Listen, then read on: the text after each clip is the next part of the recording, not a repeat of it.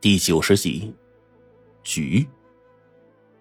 我见马王爷这老家伙三两句离不开下土倒斗的事儿，便知道肯定有猫腻儿。但这种事儿呢，你也不能放在明面上说，毕竟我们此行的目的其实跟这个有些关系。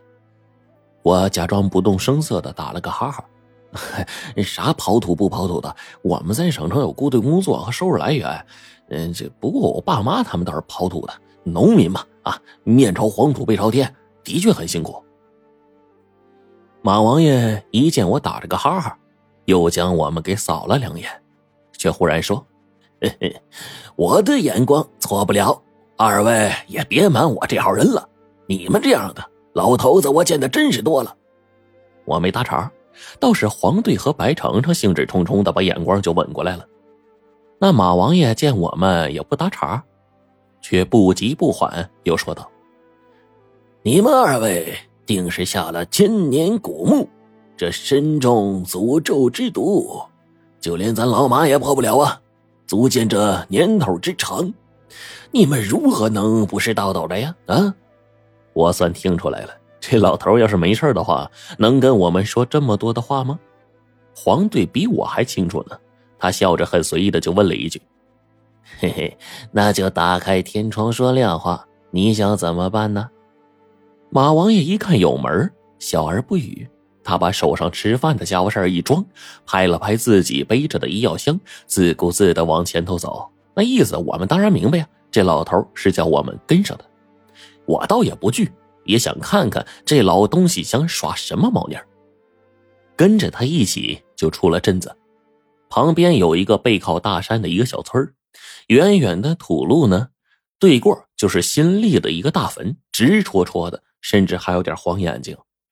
马王爷忽然指着我们三个人就问：“三位都是有些本事的人，咱老马呢也没啥说的，只是最近呢，村子里出了一桩邪事哎呦，哎，几位寻龙点穴那是囊中之计呀，可否看看这坟地，给我解个谜呀？”这我心说，这马王爷怎么看他的不像一个不识字的主啊？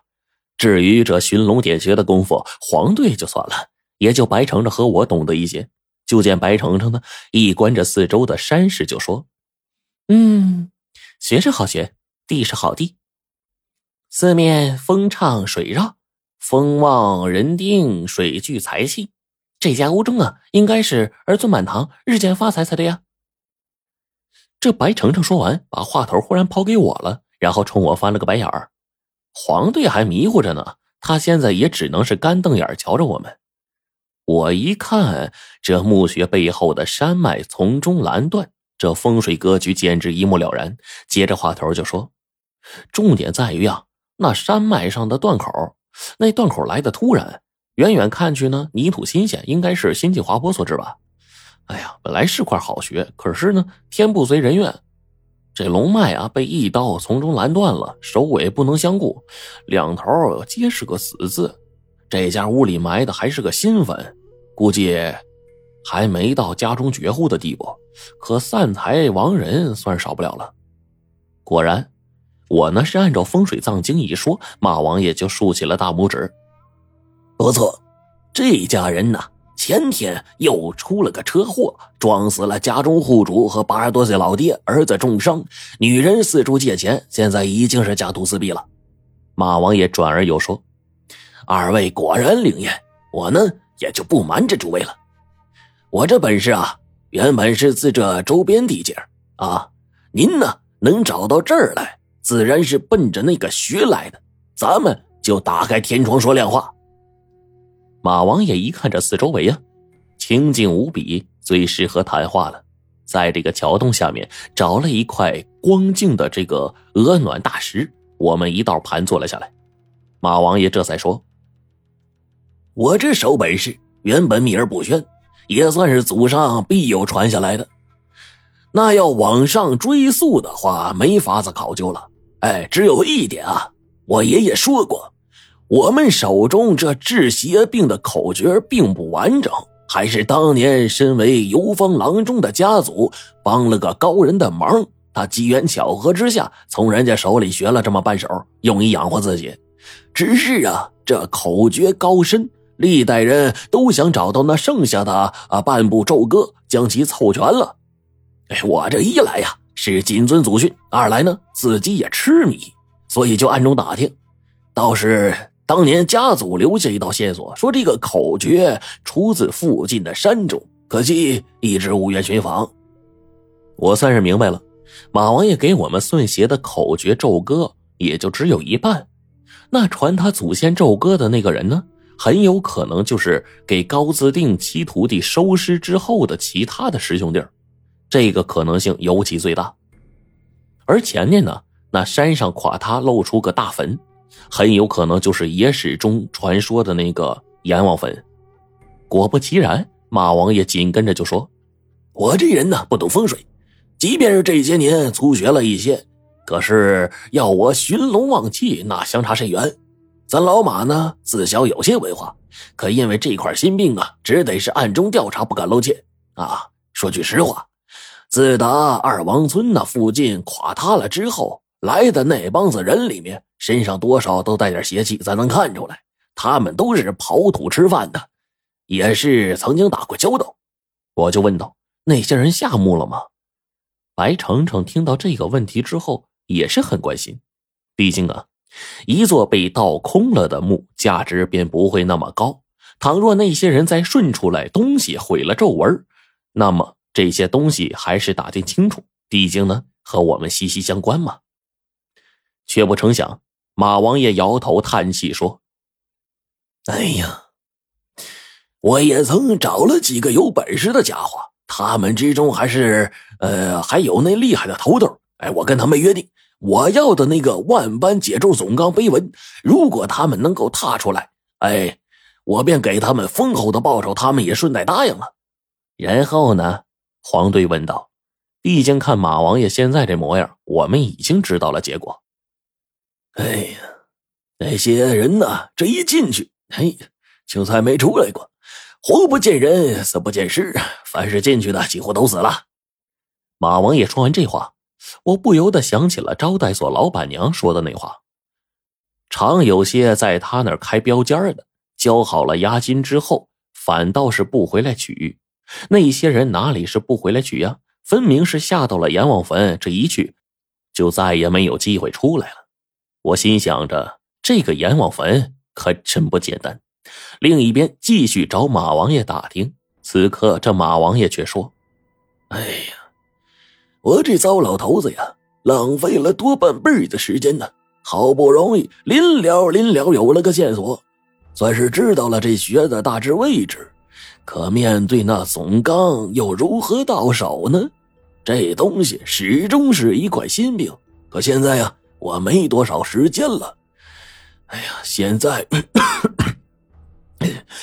我必须进墓。我注意到马王爷这几声咳嗽深而沉闷，他这一咳嗽，满脸都是痛苦之色，不像是装的。莫不成这老头患上了什么绝症不成？马王爷说：“我只要总纲踏下一片碑文足矣，真希望啊你们能带我进去。我只能这么说，那篇总纲能解万般诅咒，对于你们来说如同天书，但是对于老头子我来说，一旦有了下文，分分钟就把你们身上的千年诅咒给去了。”之前那一算，眼见到了关键时刻呀！哎呦，却不成想，周哥也到头了。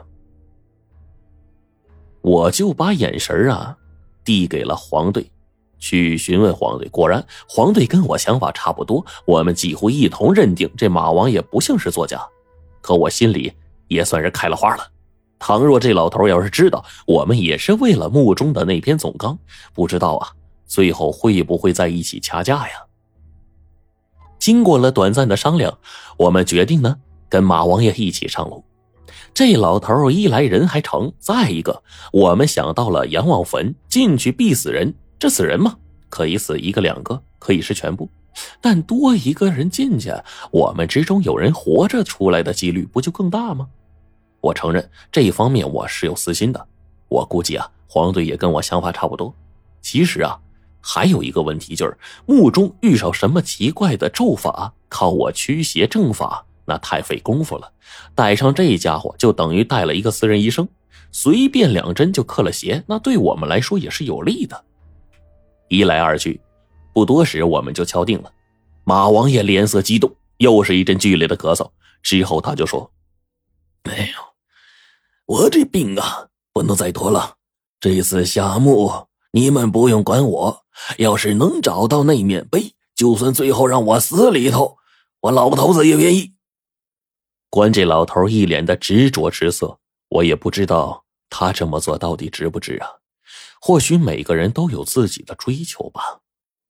我们跟马王爷商量好。明天呢，先由他带我们去看看地势，借口上山找药，给我们以治病为由，也算是有个遮掩。我们回到了招待所。第二天一早的功夫，黄队便开上车，拉上了我跟白程程，还有马王爷，往这个二王村进发。由于马王爷患有绝症，白程程坚决不跟这老头坐在一起，结果呢，便宜了我。马王爷坐在副驾驶上，咳咳咳的。我跟白程程呢，坐在后座上，共享着零食。黄队嘿，只能眼馋着看着我们。这一路上，我俩是遍观山势，我才发现这小丫头竟然十分精通风水一道。有时候呢，几句话过来，我就得反应半天才能琢磨透。至于黄队和马王爷两个外行，完全可以无视了。仅仅两个小时的时间。我们就发现，这山间容易藏有大墓的地方至少有两个，极有可能都有情况。再观这山中风水，那可真是极好无比啊！车子到了二王村，停了下来。此刻距离前方的刘磨巴山还有十几二十里的距离，我们往前步行。这一番观看下来，我越发的觉得前方就是一块风水宝地。半天之后。站在了二王村偏南十多里的地方，距离刘磨白山呢二十里不到的地方。我们一看这山中走势，好家伙，八个山头团团相位，拱让着中间那块平地。再观这山势脉象，那简直就是一个上上极之地啊！马王爷便指了前方那有过塌方痕迹的山地，说：“瞧，这一大片子。”就算是刘磨盘山的地界了，上次垮塌的地方就是这儿。我跟白程程相视一眼，不由得齐齐问道：“真的是这里？不会搞错了吧？”马王爷摇头：“呃，不不不不不，绝对不会错。怎么这？难道这里不对吗？”白程程说：“八方拱卫之地，固若金汤，生龙跃虎，简直是一个八面玲珑的格局啊！”